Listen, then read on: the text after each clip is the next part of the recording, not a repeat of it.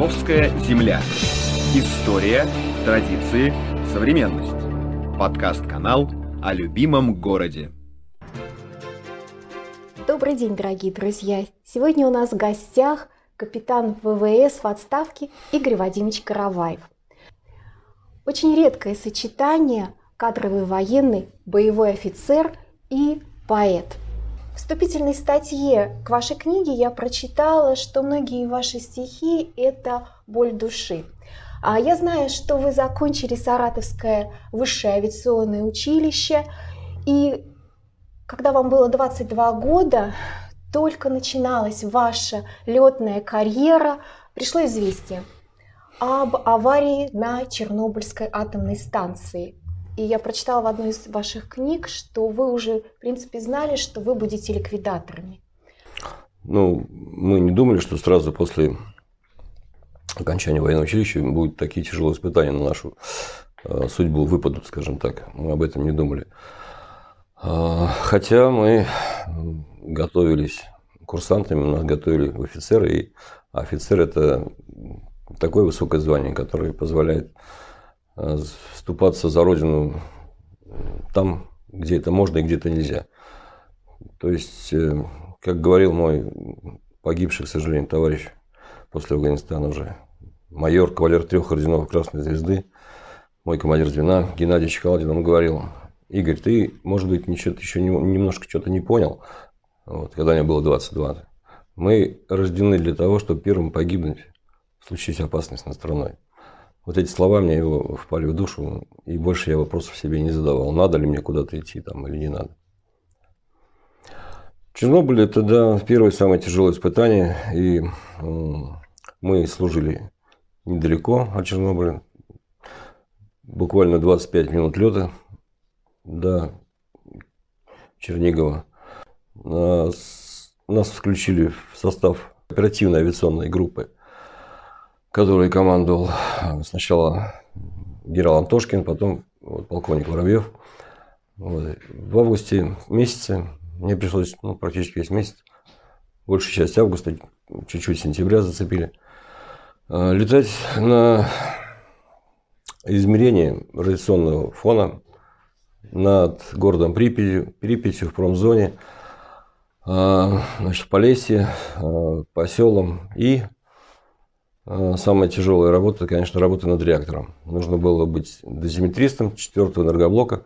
И такие дни, когда мы работали над блоком, это было самые тяжелые дни в тот период моей жизни. Я был, понимал, что я на грани того, что я готов или не готов к этому. Тяжелая, очень опасная работа была. Мы получили большую дозу обучения. Я писал это в своей книге «Афгано-Чернобыльский синдром». Это самая первая книга. Вот. Э, надо было выложиться об этом, рассказать, потому что себе носить было тяжело. Собственно, так же, как и об Афганистане. Вот, и ребята, значит, э, мы отработали. За две недели мы выполнили всю норму по полетам, налетали 45 часов. Но потом нас не отпустили, потому что не прибыла замена. Вот как в фильме у Павла Корчагина было, может, знаете, там Павел Корч... про, про Пашу Корчагина. А нет замены. Все ждали замену, а ее нет. И нужно дальше прокладывать рейсы. Вот у нас также три дня дали отдохнуть, и а, пошел срок второй командировки фактически. Ну и там были моменты тяжелые. Не только работа над блоком тяжелая, потому что очень жарко, кондиционер не включишь, а замеры радиации постоянно надо делать с каждой точки, через каждые 5 метров должен медленно двигаться вертолет над блоком, и ты через каждые 5 метров э, делаешь засечку. Ищешь наибольшие точки э, излучения, гамма-излучения, откуда идут самые большие. У нас такая была задача уточнить радиационную карту реактора перед тем, как его закроют. Стеночки уже начали поднимать, а крыши не было. Мы работали над открытым реактором еще, как и, в общем-то, как и первые летчики, которые туда пошли. Вот, и но летали мы уже ближе и ниже. Это было очень тяжело, очень опасно, рискованно. Вот. Но если мы бы сосредотачивались на этом, вряд ли мы бы задание могли выполнить. Поэтому страх побеждаем, скажем так, преодолевали. В одной из книг вы писали, что перед вами стал выбор или расстаться с небом и записать точную дозу облучения в медкарту, которую вы получили, или остаться летчиком, и вы выбрали Небо. Вы должны остаться. Я остался. Небе.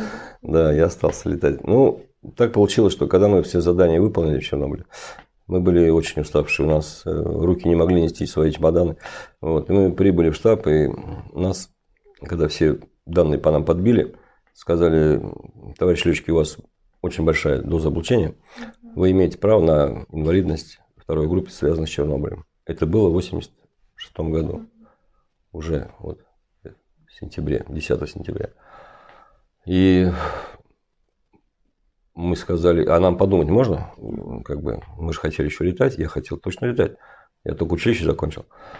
Вот. И мы вышли, и мой командир, Малыгин Виктор, он сказал, а он уже вот такой, вот, как я сейчас, старый такой. Я, мне казалось, он старый, вот я сейчас такой же, как он в его возрасте. Он говорит, я уже, говорит, лебединую песню свою здесь выполнил. А, а ты думай сам. Я буду уходить на группу, все. Я больше летать, мне тяжело. Для меня это было это действительно было нереально тяжело летчику удержаться над реактором, над, над, над жаром, который идет от него, там постоянные провалы. И, то есть э, нужно держать управление очень четко до границы лопастей не должны коснуться ни стены, ни третьего блока, ни трубы третьего блока. Я принял для себя решение остаться. Игорь Вадимович, у вас очень хорошо описаны события, о которых вы сейчас рассказывали в рассказе «Небо над, над Припятью». А, ну, я знаю, что еще стихи вы посвящали Чернобылю. Как они у вас родились? И поделитесь, пожалуйста, своим творчеством. Ну, вот «Небо над Припятью», над Припятью – это как раз работа в нашей авиационной группе, которая занималась именно работой разведкой информации о Чернобыле, о блоке в память о городе Припяти, и когда был 20 лет после трагедии, я написал такое стихотворение. «Мне бы сейчас в этот город пустынный хотя бы на час, где стены остыли, где Припять в колючей ограде стоит. Зачем мы там были? Зачем люди жили, если их город красивый забыт? А может, холодной своей красотой Припять сковала и сердце мое? А может, приходит призраком сонным, чтобы оборвать и дыхание еще? Кто же еще так влюблен в этот город? Тот, кто построил, и тот, кто не строил. А кто-то даже не знает о нем. В жизни всяких хватает идей. Но память вернет нас к погибшим лицом.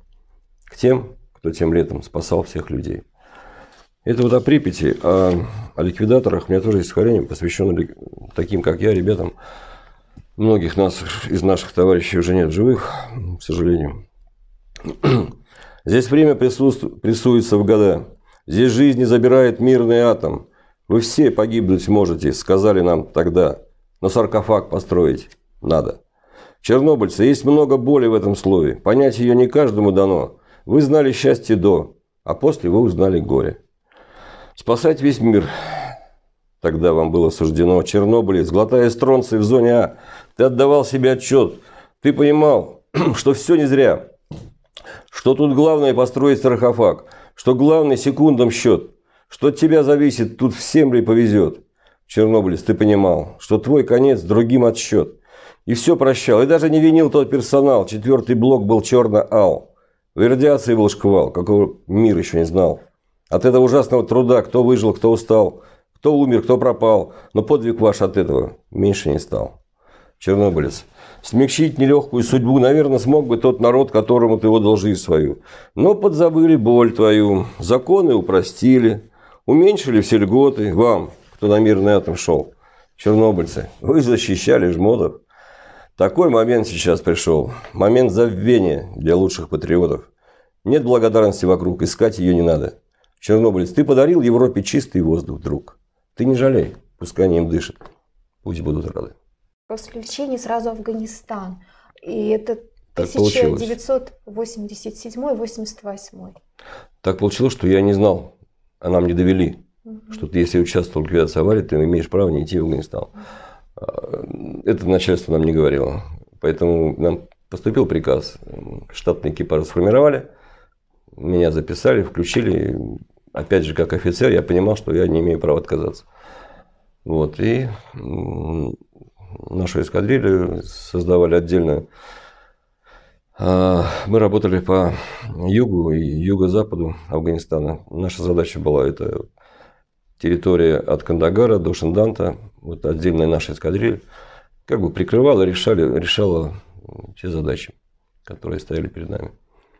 Плюс прикрытие дороги, сопровождение колонн машин, прикрытие аэродромов, э, прикрытие заходящих на посадку тяжелых грузовых и пассажирских самолетов, э, разведка, высадка десантных групп, свободные полеты на обнаружение караванов, везущих оружие э, в центр Афганистана.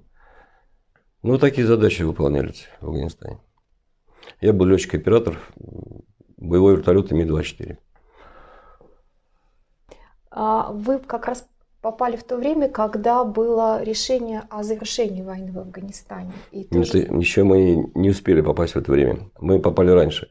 Мы практически год отслужили там и уже ждали, ждали замены. И получилось так же, как вот в Чернобыле получилось. Не было замены. Почему ее не было? Потому что а новую замену вводить на год не было смысла. Это легче было вот нам там дослужить полгода. Там, нам пообещали в течение полгода вас выведут. Чем еще кого-то новеньких привозить, они бы все изучали обстановку, там еще потеряли много людей, а мы же все знаем, мы как бы там работали. Вот, там остались. Это было тяжело, когда ты настраиваешься на год тяжелой работы, а тебе говорят, что у тебя Подожди, вот сейчас месяц пройдет, будет обмена. Подожди, вот сейчас еще месяц пройдет, будет. И так продолжалось. Но было один плюс. Мы уже в основном работали по прикрытию колонн уходящих а, в Советский Союз. И а, количество боевых заданий резко снизилось. Была договоренность о перемирии, это вот началось в 1988 году. Хотя был один бой у нас и после этой договоренности. Было нарушение договоренности со стороны Э, душманов со стороны оппозиции э, афганской. Ну, скажем так, их как бы тоже можно было понять в том плане, что э, им надо тоже жить, и они стали грабить колонну, которая везла продукты. Вот, вступились наши десантники за это. Колонна везла продукты не нам даже, у нас мы на остатках еще жили. Она везла продукты афганским войскам. Вот. Они как бы у своих отняли тоже. Вот. Туда ввязалась наша группа, банда оказалась очень большой, и тот бой э, был действительно вот после того, как было объявлено перемирие. Э, там погиб мой хороший знакомый Валерий Гончар. Собственно, я писать стихи стал из-за того, что очень пережил глубоко его смерть. И я ее видел на моих глазах. Его из вертолета вынимали при мне. И я написал «Твой БТР» поэму. Она как раз посвящена старшему лейтенанту Гончару, э, офицеру спецназа, э, десантно-штурмовой бригады. Вот. А потом, позднее, вот я написал стихотворение Геннадию, своему командиру звена, который тоже погиб. Вот. Я стал, задался целью писать о ребятах, которые, которых там оставили. Вот, я про Толика Чугурькова, бортехника, написал стихотворение, Эркандагар называется, когда там самолет взорвался, а он побежал спасать людей. Он не знал, что самолет груженный бомбами, и он бежал метров 200 со своего борта на полосу. Много бежало людей. Там побежало человек, наверное, 100 спасать экипаж. Все побежали спасать экипаж. Но никто не знал, что это необычный грузовой борт. Это борт, в котором 20 тонн бомб. Вот. И когда он рванул, в общем, Э, из тех, кто бежал, третья часть погибли. А что вас там поддерживало вот в такой ситуации? Это же чужая страна, чужая война. Я понимаю, что... Ну, поддерживала вера, во-первых, в то, что я знал, что мы делаем правильное дело, потому что а, это было в интересах а, нашей страны, а, нашей Родины, потому что мы пошли на помощь э, республике, которая попросила у нас ее. Мы несли как бы социализм в другую страну. Это, в принципе, было нормально для Советского Союза. Вот. Там ведь к власти пришли бедные слои населения, э, и наши войска помогли им. Вот. И удержать эту власть было тяжело. В течение 10 лет нам, нам Советскому Союзу, всему пришлось помогать вот им. Э, сколько могли, мы помогали, в общем, этой власти поддержаться. Но, к сожалению, когда мы ушли, там вновь стали править кланы, те, которые были до этого, в общем-то. Вот это Ахмад Шах, Мамад Шах, там, брат его, там и другие. Ну да, там же не просто поддерживали власть. Там это строились... другое время, это другая страна, понимаете. Там, мы, мы жили, тут у нас медаль от благодарного афганского народа, она же датирована 1387 каким-то годом, годом. Там совсем другое летоисчисление. Это, вот, э, возможно, это феодальный строй, но а, как бы мы со своими позициями, они со своими. Вот.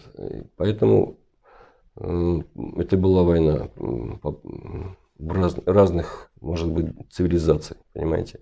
Вот. Я сейчас смотрю уже на это немножко как, как человек мира, не как офицер, не как военный. Потому что я понимаю, что такое война, и что лучше худой мир, чем война. Игорь Вадимович, тогда несколько стихов, пожалуйста. Об Афганистане, да? Да, об Афганистане. Тяжелый орден называется. Тяжелый орден на ладони держал не старый ветеран. Чуть в стороне, как отрешенный, весь день на рынке он стоял. Работать честно задарма ему уж не хватало сил. И вот в один базарный день он красную звезду продать решил. Он зажимал свою награду, когда кто мимо проходил, и разжимал кулак. Не сразу. Он ждал, когда все отходили. «Так не продашь», – сказал мужчина, который тихо рядом встал. «Ты сколько хочешь, возьму за половину. Небось, стоять ты здесь устал?» Взгляд возвратился на базар. Из той далекой солнечной страны, да, он не только здесь стоять, он и жить уже устал. Но надо что-то говорить. А я его не продаю. Вдруг хриплый ветеран сказал. Ну ты, мужик, оригинал. Так бы сразу утром и сказал. А что тогда весь день стоял? Зачем он там? Он сам не понимал. Он знал, что дома денег нету. И чем кормить детей уже не знал. Он вроде бы пришел продать награду эту. Но как назначить цену? Он сам не понимал. Он вспомнил март 80-х. Свет скал, бетонку и песок в крови. Как долго ждали помощи горбатых, как друга на носилках пронесли. Как он бежал за ним, как клялся, как клялся за друга отомстить, как он просил его простить. За то, что сам в живых остался, за то, что орден без него за бой пришлось тот получить. И были мокрыми глаза от слез людей суровых, что тот орден обмывали. И водку вперемешку со слезами все молча отправляли в рот. Его душа осталась в прошлом, там, вместе с другом у крутой скалы. Нам не понять, как дорог ему орден. Нам эти люди не нужны. Зажав в кулак свою награду. Он медленно пошел домой. Лишь странная улыбка по лицу блуждала. Он вспоминал весь день тот бой. Ну и вот еще, конечно, офицерам было тяжело, солдатам было еще тяжелее. Мы это видели. Скорее называется армия. Я кусочек возьму. Из множества разных жизней, не прожитых мною когда-то, я оставил бы три бы, и те бы отдал солдату. Одну, чтобы с войны мог вернуться. Другую, калекой, чтобы не был. А третью, чтобы мог не согнуться и не терять по жизни веру. Но взрослые люди не птицы. Вы просто все сбились в стаи. Мы отмахнулись от них. Идите. Ваши проблемы достали. Но армия общая сила, бывшая в прошлом когда-то, она бы ни за что не простила такой нелюбви к солдату. И поэтому надо сказать, что у нас действительно была дружба. Офицер с солдатом мы разговаривали на равных. У нас там и офицеры, э, старшие офицеры с младшими офицерами общались ну, нормально, на «ты», в условиях ситуации там, боя, там, подготовки чего-то, вот, э, в быту. Вот. Если только какие-то торжественные построения, то мы обращались на «вы» по званию.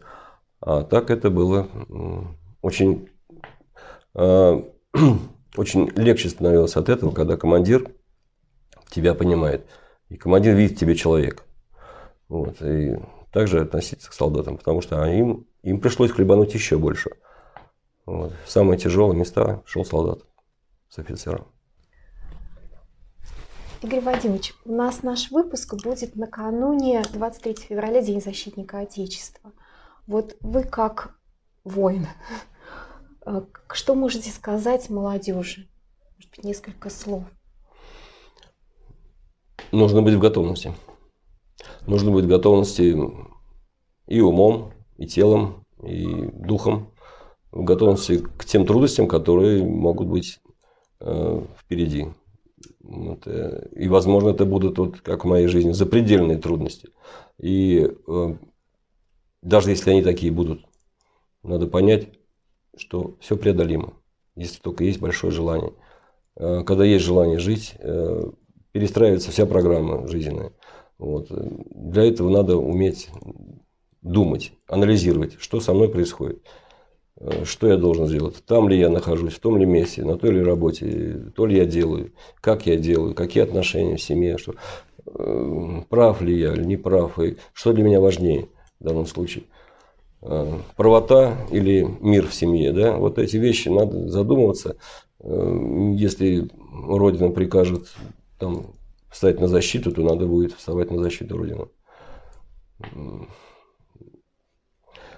Вот я, например, если я сейчас скажу, что без войн лучше жить, и, и самое, вообще война не нужна, то есть быть так, буду таким пацифистом, таким ярым, то как я буду смотреть в глаза ребятам, которых я готовил uh-huh. много лет, которые сейчас уже сами офицеры э, разных разведок, э, спецназов и э, МВД и Министерство обороны. И эти ребята решают задачи нашей Родины.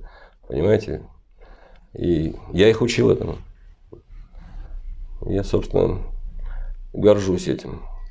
Потому что сила государства, она в людях, э, в умелых людях.